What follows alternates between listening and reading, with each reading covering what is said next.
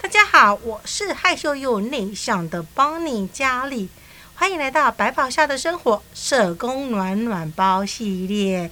上一集我们节目聊到的是社工还有志工的差别，而今天我们要聊的是哪一个科呢？那我们话不多说，我们来邀我们来欢迎社工师 Susan。Hello，大家好，正在收听一本初心的您平安，我是社工师 Susan，目前主要是负责妇儿科相关的业务哦。是，你要不要跟大家介绍一下你的工作内容呢？因为呃，上一集的考期社工他讲到的是他的呃负责的业务是跟志工有关，而你是负责妇产科跟儿科。没错，就像啊，医院里面啊，有各科的各科别的医生，那当然也有负责各科别的社工师哦。像我就是主要负责这个妇产科跟儿科相关的科别，就归我管。嗯，两个科也好多哦。对呀，真的还蛮忙的。那我们先，因为你有两个科，妇产科跟儿科，那我们先来聊一下儿科好了。对，好啊。儿科的话，那就是呃，顾名思义就是。小朋友就是生出来了，就是儿科，没错。可是我有个问题，就是、嗯、像这样的话，你怀孕，你生小孩，就这样不就是平平，就是平平安安、一帆风顺这样子，不就出来了吗？因为我听我妈妈都是这么说。哦、那你妈妈很顺利。嗯，对，她就说我就不急着出来了。嗯，对。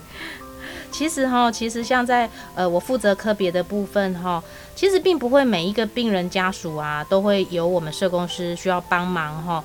那像我们的医疗团队啊，如果遇到呃他们的病人或家属，可能呃发现他们比较有一些困难，好比说可能有经济上的困难，比如说医疗啊、生活照顾上有问题呀、啊，或者是他们在一些医疗疾病的适应上面比较有一些。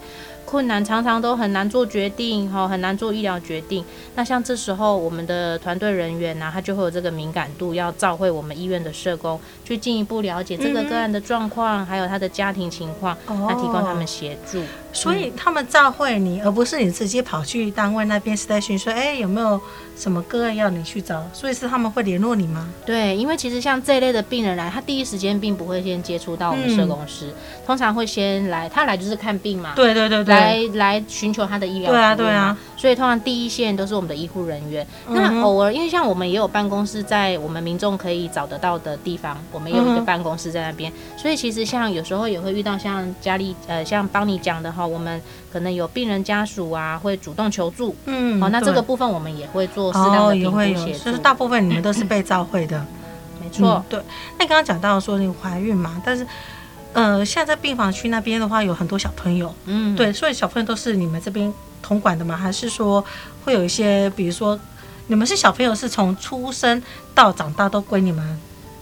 只要他来看儿科，嗯，只要是儿科的病人家属，都是属于我嘿在负责的范围，嘿啊，真的很多耶，嗯，对。那我可以再聊一下说，那小朋友好了，你刚刚提到说有小怀孕很不容易，有没有说那个小朋友就是？妈妈怀孕这样子没办法，就很早就就没办法，小朋友就急，个性很急，就要冲出来到这个世界上。邦妮说的是早产儿，对啊，嗯，确实，现在其实早产儿还蛮多的呢。那在我的临床工作中，其实我会看到有一些妇女啊，在求职的路上真的是很不容易哦。她好不容易求得一子，但是又种种原因早产。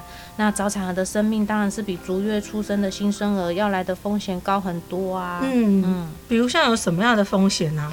其实哈，早产儿的合并症还蛮多的呢。像我比较常看见的，比如说他们可能会有视网膜病变的问题，或者是肺部呼吸道相关的疾病，或者是有可能会脑内出血等等。那像这些疾病啊，其实都会有可能会影响这个孩子日后的发展，所以他们都需要定期追踪哦。长期下来呀、啊，其实对这个孩子本身，还有家庭，甚至是社会，都会是不小的负担哦。嗯、是对，因为这样的话，你的不小的负担，比如说还有像什么？因为像健保的话，不是说三岁以内的小朋友都是免部分负担吗？对呀、啊。那其实大概像什么样的个案会需要我们社工帮忙呢？就像我前面呃跟各位听众朋友还有邦妮这边讲的，并不是每一个个案都会需要社工帮忙哈。我们会帮忙的个案通常都是可能家庭状况比较弱势的家庭。那像刚刚提到早产儿，可能随着他的疾病状况，他可能要住院住很久，所以他产生的医疗费用可能就非常的多，非常的庞大。那像刚刚帮你说的，嗯、我们现在目前健保的制度下，针对三岁以下的孩童是有免健保部分负担，已经省去很多医疗费用了。那目前我们社会局啊，就是我们政府单位哈，也有针对一些比较弱势的家庭，它也是有提供一些医疗费用补助的申请哦。其中有一项可以申请的对象，就是我们的早产儿。早产儿。对，因为通常早产儿可能他会住院住蛮长的时间，嗯，那过程中花费可能有一些不是健保可以给付的，有一些是自费的，累积起来也相当可观哦。哦，嗯，这让我想到我之前我台中的个朋友。他跟我提到说，他有个朋友，就是他们就是夫妻怀孕，就小朋友就早产，就一年就花了他们一两百万。哇，那可见他的小朋友可能真的蛮有状况的。对对对，嗯、他说现在有时候还要去做复健。哦，真的、哦。对对对，就进到早疗的这个部分。对啊对啊，嗯。嗯那像现在我们其实很多的民间单位啊，好像早产儿基金会，它就是属于一个民间的单位，它也是有资源可以运用哦。嗯、我举个例子来说，像我自己在服务的一些个案，有一些早产儿，他可能来到了可以出院的时候了，但是他可能还需要有一些机器的帮忙啊，例如说有些早产儿他可能比较不好咳痰。或者是他血氧浓度经常不稳定，他可能会需要氧气制造机或者是血氧监测器。那你看看哦，像这些机器啊，长期的租借下来，对家庭也是不小的负担。对，这样也是蛮多的。那所以像早产的基金会啊，他就是有看到这一块的需求，所以他就会针对像这一类的个案啊，如果他家庭状况比较不允许的话，他也可以协助他们部分的一个呃，就是租金的补助。哦，那像这一块就是我们义务社工这边会去做评估，所以你们就是就是就像那个考绩社工讲的一样，就是你们就是主要也是在帮这些家长们做一些评估，对，就那就像八爪章鱼这样子东抓西抓，帮他们找社会资源了，没错，对，这样子，那你也是陪伴他们，那这样我看了你这样一路陪他们这样走过来啊，你在陪伴他们的过程当中，有没有什么样的一个？故事让你这样忘也忘不了的一些经验呢？嗯，好，那这部分呢、啊，我就想要特别提一下，就是说，像刚刚我们帮你提到的，我们针对一些个案呢、啊，当然我们会提供他一些实质上的协助，包含经济啊，或者一些资源的媒合哈。可是其实我们有很大一部分的工作是陪伴。因为这一些个案呢、啊，在医院其实都住很长一段时间。那你看哦，看到一个小宝宝在这个保温箱里面，那身上都插着管路，其实是很很多的不舍的。其实家属看在眼里是很多的不舍。然后每次要做一个医疗决定都非常的不容易。嗯，所以其实我们社工有很大一部分是在陪伴这一类的家属来经历这一段比较煎熬的历程。那我就记得啊，当时候我有陪伴一个早产儿的妈妈哈，她是怀双胞胎哦。那你想想看，怀双胞胎是多么喜悦的事情。双胞胎好棒哦，那东西都买两份耶。没错，这个妈妈也做了很多很多的预备，可是就很不幸的，她的小朋友就早产了，而且啊，其中一个小朋友还没有办法保留住，所以只有，没有办法保留下来。所以只有一个小朋友留着，那这个小朋友也很不容易，历尽千辛万苦才出院哦。那这个过程中啊，妈妈因着他的医疗疾病，他的状况，可能他的情绪就会起起伏伏。那这时候我们社工就是一个很好的倾听者哈，会陪着他哭，陪着他笑，然后陪着他经历这段时间的失落跟喜悦。嗯，所以他的真的真的就是找你这样子陪他这样子，在每个的决策过程当中，我相信他一定也是。也会找你去聊聊，说他可以怎么样做会比较合适。没错，嗯嗯。那我们刚刚讲到就是早产嘛，那这小孩子这样辛辛苦苦的长大了，那不就是又到了青少年的或者是小学生这个时候？那这样的话，这个过程当中，我讲到想会提到这，就是说在疫情之前呢，就是媒体常常都会有一些很多的报道，什么儿虐啊、欺负啊，嗯、把小朋友给打的那个打死什么的，这个也会是归你们管吗？哦，这个当然是归我们管啊。刚刚帮你提到的哈，这个部分就是属于儿少保护的个案哈。那通常这个个案有什么样的类型呢？可能有身体虐待啊、精神虐待啊、性虐待、性侵害，或者是我们最常见就是疏忽，就是对这也是哦，没错，就是对这个小朋友没有很适当的照顾哈。那目前我们的儿权法有规定哦，医院是属于责任通报的单位。所以必须在知道有这类个案的状况下，在二十四小时内就一定要跟社政单位进行责任通报。这项工作在医院就是由医务社工来处理。二十四小时，没错。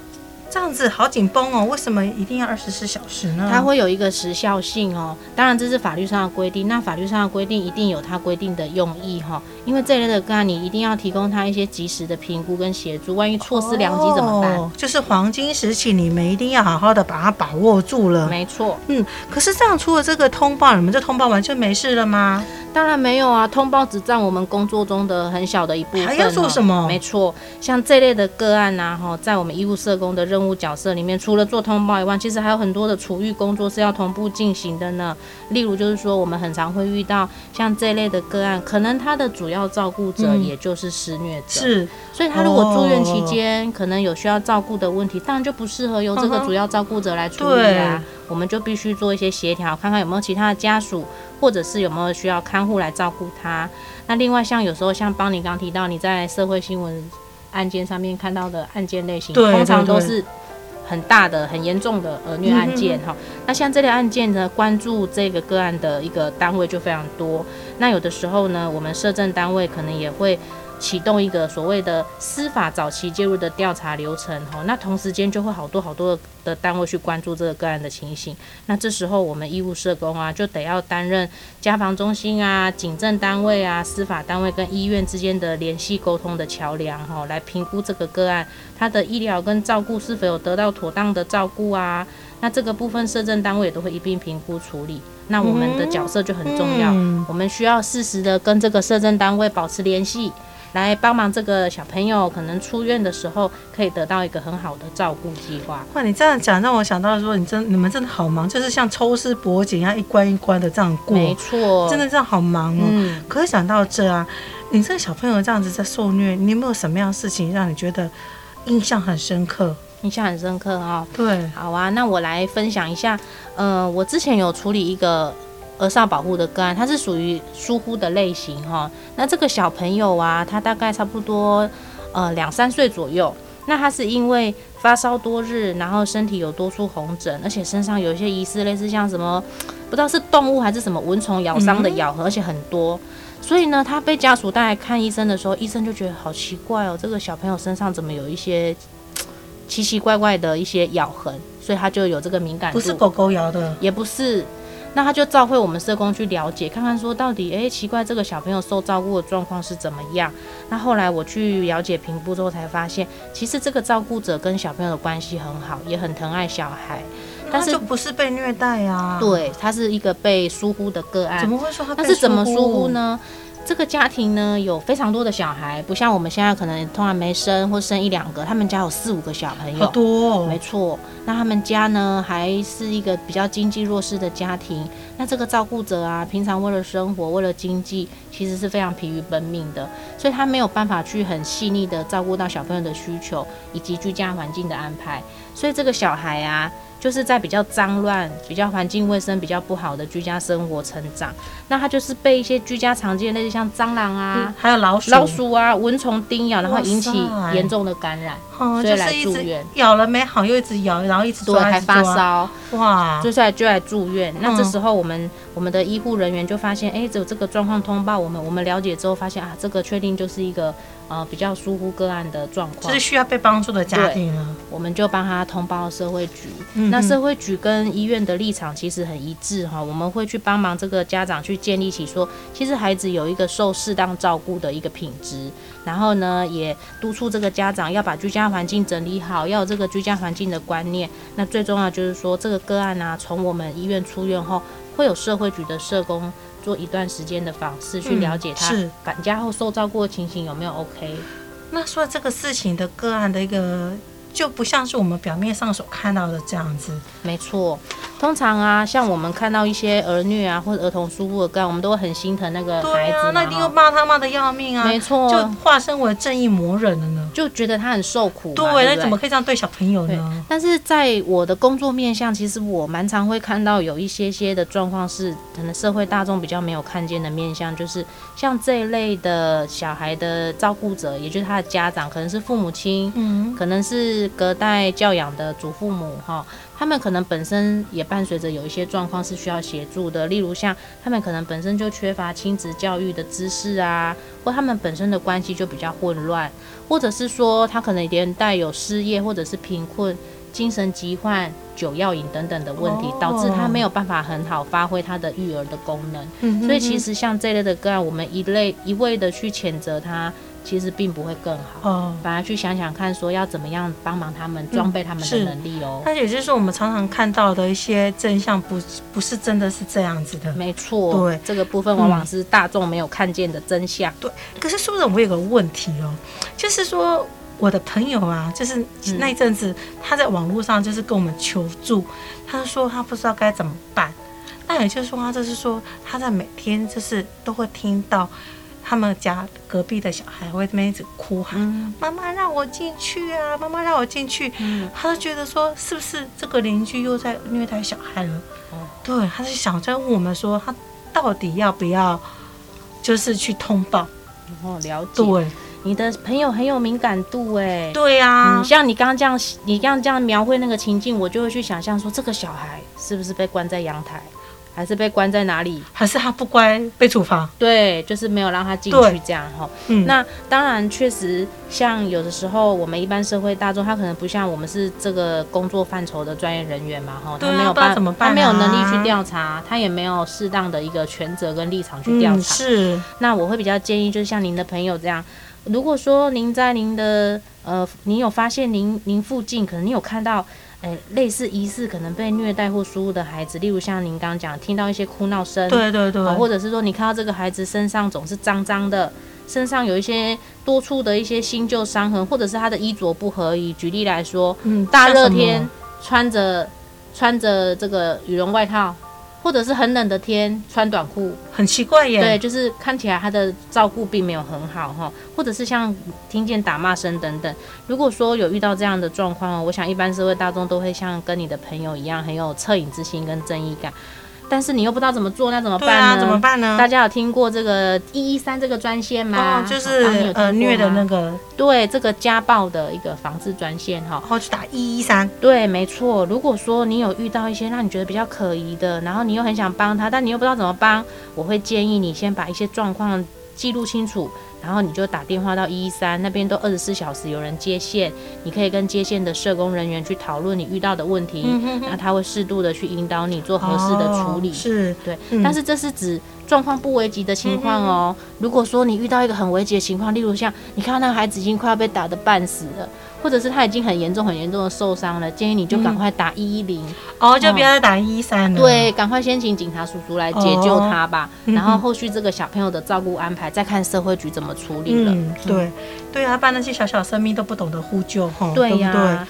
其实每个生命都有它独特的价值哦。如果像你遇到正在受苦的生命，虽然我们有这个社会安全网的维护哈，有公权力的介入，才能够预防这个憾事的发生。但是其实这个网，这个社会安全网不是单单只有靠社会局，我们自己都要。没错，你跟我、学校、社区，还有警政、司法、医疗，这些都在其中，大家都要提高敏感度。才可以去嗯帮忙到这一群孩子。对啊，不然小朋友这样子就被虐死了。没错。对啊，因为我自己本身就是个挂网族，就是常常这散步，就是会在网络上去浏览，就看到有些小朋友就是好像就是被打到那个嗯对。然后呢，讲到这，我也是前阵子也是有一些社会媒体也是常常在聊的一个话题，就是小妈妈。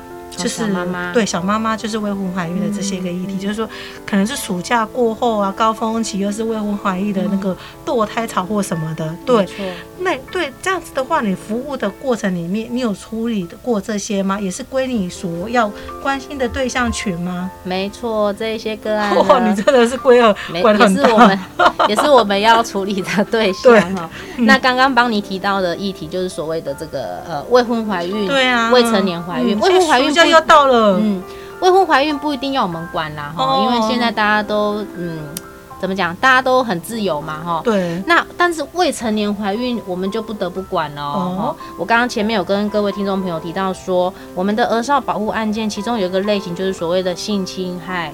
这个类型也算是我们要处理的。对，那所以说，像如果我们在临床上面有遇到一些未成年怀孕的个案，这个就医疗人员也会通知我们社工去做了解。嗯，那你有服务过什么样的一些案例呢？好啊，我这边举几个例子哈。我这些都是我曾经服务过的个案。小梅未满十六岁，怀孕十六周，在家人的支持下，预备跟成年的男友登记结婚。哦，这个好的结果，这是好的结果。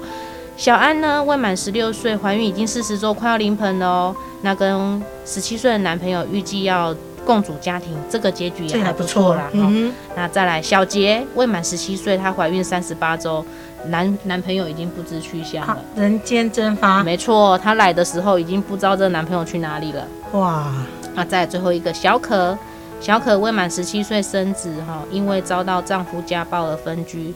她独自抚养孩子，一个好辛苦哦，小孩抚养小孩，小孩没错，嗯、是一个十七岁的女生抚养一个小小 baby。嗯，那这些故事其实都是我经常在工作领域中看到的生命故事。长长的嗯，不是，这不是新鲜事哦。嗯、而且未成年怀孕的年龄也是逐渐下降中。对，但是我有个问题哎，因为他们还没，他们还没满十八岁，跟他发跟他们发生性行为是可以的吗？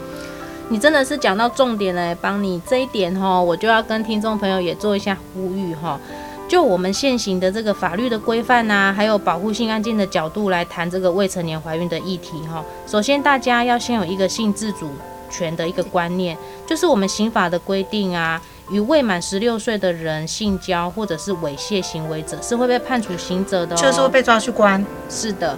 那就白话一点来讲呢，就是你跟未满十六岁的男女发生性关系，就算你们两个是两情相悦的，都是不行的。也是也是对，no no no no，都是 no no no。所以其实如果在医院里面啊，有因为怀孕，比如说她来的年龄可能未满十六岁、未满十八、未满十七等等的未成年，那来怀孕说她要产检，嗯，那你们会医护人员就很有敏感度，会联络通知你们去了解。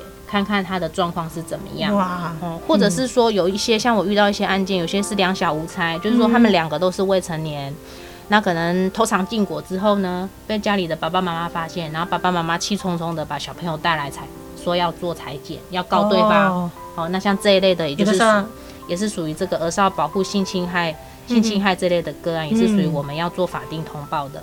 是，可是这样子，你要提到他们像怀孕之后，小朋友会把他生下来吗？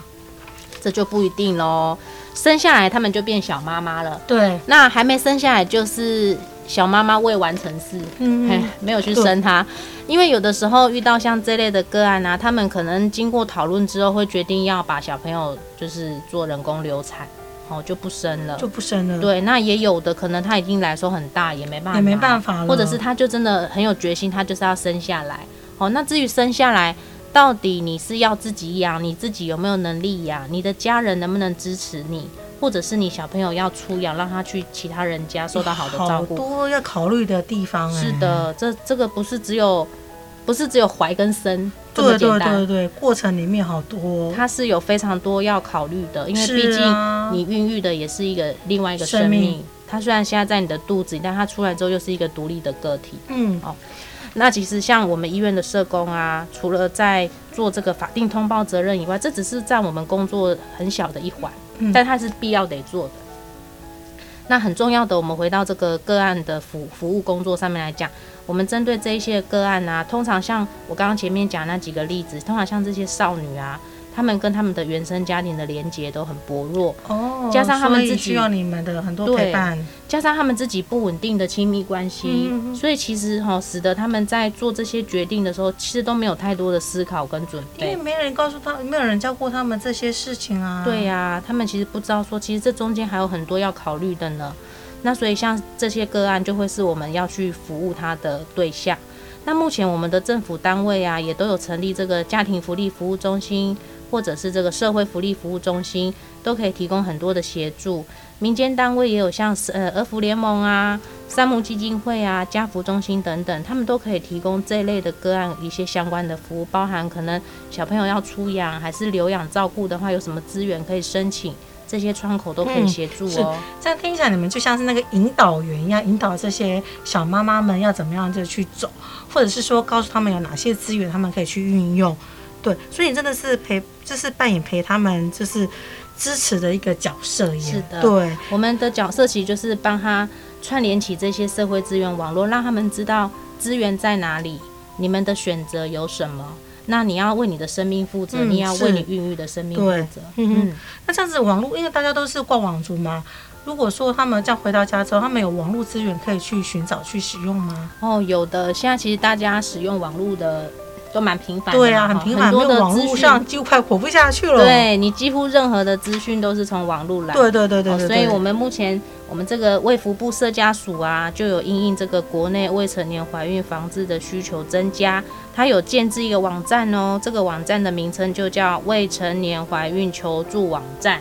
好，里面有相当多的丰富的资讯，包含这个性别的教育啊、福利资源啊、去哪里找啊、医疗卫教等等啊。那它另外也有设置一个专线电话，还有电话可以用零八零零二五七零八五零八零零二五七零八五。